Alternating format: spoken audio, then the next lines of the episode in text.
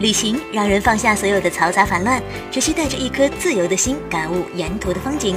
我是 DJ 飞扬，正在用声音为您传递全世界的好风景。快来关注一生要去的一百个地方，耳朵也要吸氧哟！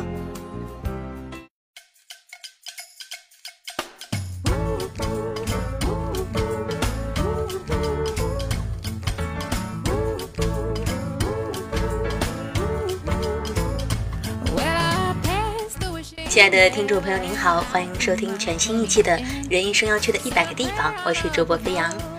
今天要给大家分享的这个地方啊，同样也是我个人非常非常向往的一个地方，这里就是瑞士。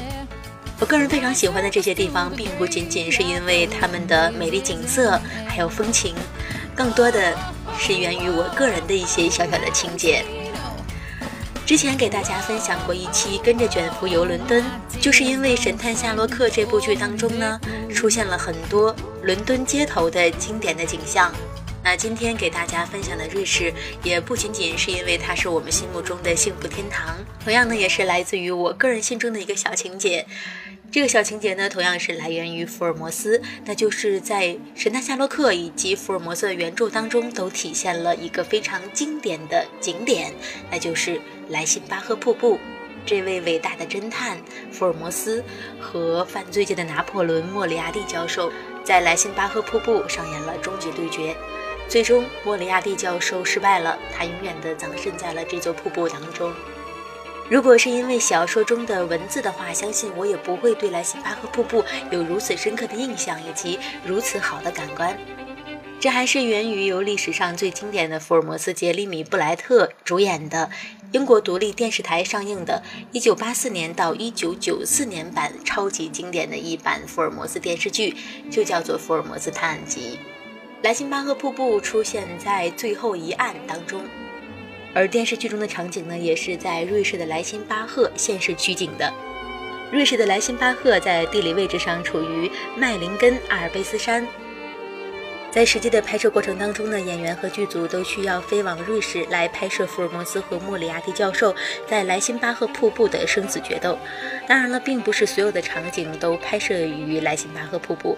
其实，福尔摩斯和莫里亚蒂在木桥上的对面相遇就拍摄于距离瀑布二十英里远的盖斯巴赫。今天要给大家分享的这篇文章当中呢，描写了许许多多瑞士经典的风景，但是。并不包括莱辛巴赫瀑布，所以在这里呢，我要给大家分享一下，在原著当中，柯南道尔是如何描写这座壮观宏伟的大瀑布的。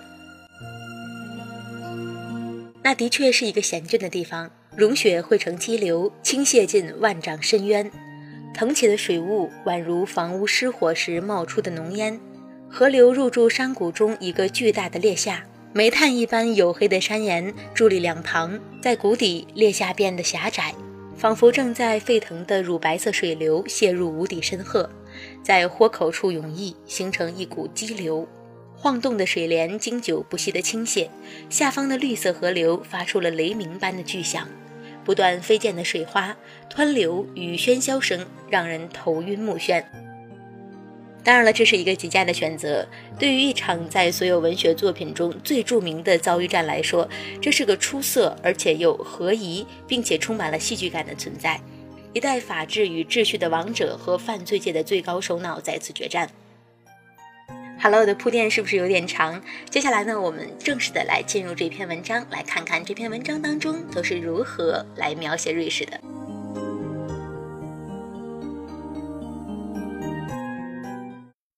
一八一五年维也纳会议后，瑞士成为永久中立国，从此不问战争。在战乱里可以合法的保持这样的政治立场，可谓是一个国度的幸事。对于粗暴选择他的理由的世界里，有这样一个安宁的所在，人们欣慰之余，亲切地称瑞士为“世界公园”。然而，称其为世界公园的不仅仅是人为成就的宁静和平，有着阿尔卑斯山和日内瓦湖的骄人风景的瑞士，从来不会觉得自己比其他国家在旅游资源方面缺少什么。倘为世界公园桂冠的所属再度投票的话，可以断言依然非瑞士莫属。为瑞士写进它的美是徒劳的，因为这根本就。从阿尔卑斯山到日内瓦湖，可以入诗入画的角角落落，俯视皆是。每一寸山水都有它可人的家处，每一个村镇都有它独特的风格。在具体到某一株绿树、某一朵鲜花、某一位老人、某一座房子，值得书写的实在太多，又如何一一穷尽于笔端呢？这样说来，在瑞士，最好的诗人只能缄默，而最棒的画家也只能为洛桑小城画出它哥特式建筑尖顶的一角。我们对它的描述也只能停留在浮光掠影、管窥里侧的毫墨上。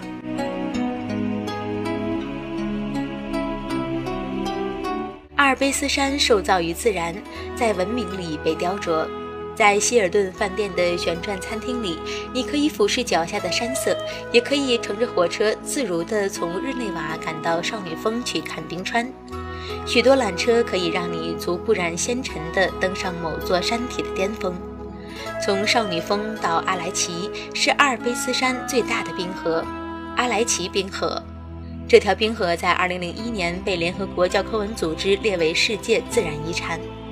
在这条千古冰河之上，你产生出的第一个困惑肯定是谁主宰了这些？在遍布石头洞穴的冰川公园里，有着卢塞恩玻璃宫的典型冰川地貌，仿佛那些宫殿真的是由玻璃烧制而成的，带着一碰就碎的模样。在卢塞恩不远处，可以看到图恩湖全部的风景，最近就是石狮和瑞士老屋的所在了。在卢塞恩市，曾经有一个让人费解的发现：1872年，这里出土了一些棕榈树、恐龙以及大象的化石。这些化石毫无疑问地暗示了一个炎热时期曾经在冰川时代以前存在过。可真的是这样吗？没有人可以作答。不可不看的地方——日内瓦湖，城市和湖泊都以此命名，可以游览的地方很多。来之湖畔的大花钟，冬天里日内瓦湖的喷泉，加尔文改教墙，联合国大厦，山坡花园等等。阿尔卑斯山位于欧洲南部，这里集自然和田园风光于一身，多森林和湖水，是夏天里的避暑胜地，冬季的运动之乡。少女峰、刘森湖、图恩湖、卢塞恩公园以及阿莱奇的冰河，都是山区里值得前去的胜景。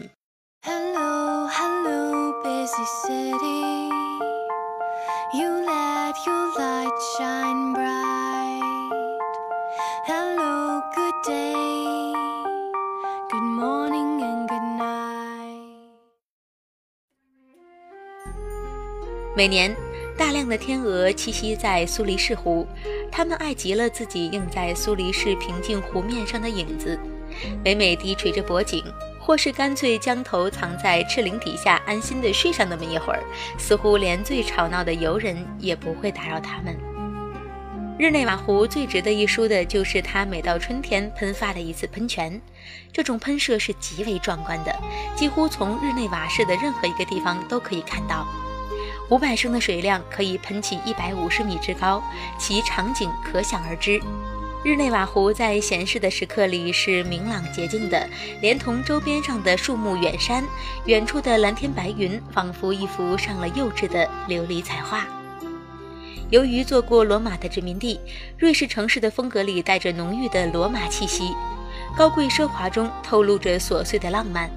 在苏黎世的老城区，可以玩赏的名胜实在太多。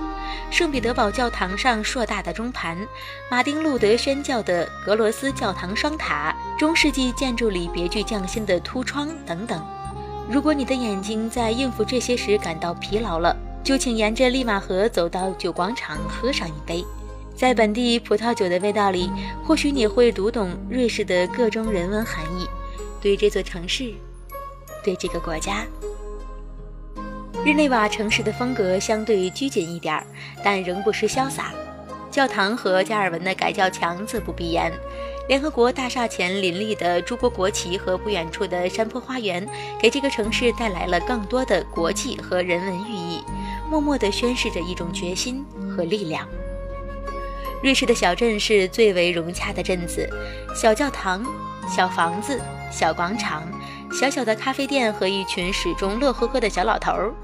接着是晚钟响了，太阳落了，布谷鸟叫了，夜幕降临了。这一切都熟悉的，仿佛是我们住在乡下时发生在乡里乡亲早上晚间的事情。在世界的表盘上，瑞士是永恒的零点，一切偏差的时针、分针、秒针在这里对表重走，一切往昔的梦魇在这里告终，一切美好的旅途从这里启程。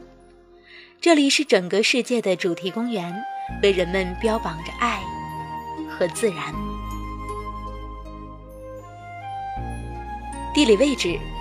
瑞士是欧洲中部的内陆国，面积约四点一万平方米，全境为山地和高原，多湖泊。莱茵河、罗纳河发源于此。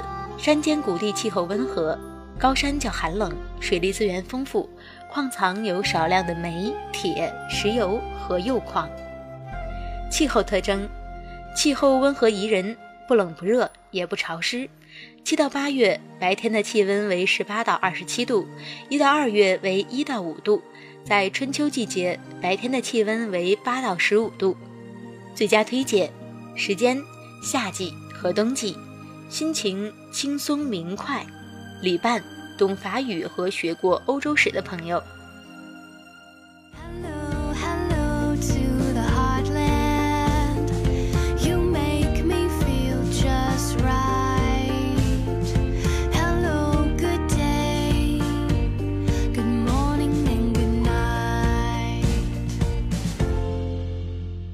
好了，听众朋友，以上就是飞扬今天给您分享的世界公园瑞士。当然了，除了这篇文章中描写的还有莱辛巴赫瀑布以外呢，瑞士还有很多非常迷人的景色。在福尔摩斯和华生貌似轻松的欧洲旅行当中，我们可以看到沿途的风景，包括雪山，还有他们居住的小镇，都非常非常的迷人。我很喜欢给大家分享这些欧洲的小国家、小城镇。如果您有机会去的话，一定要去亲眼看一看。那如果你没有机会去的话，那就听听飞扬的节目吧。好了，本期的节目就到这里，我们下期再会喽，拜拜。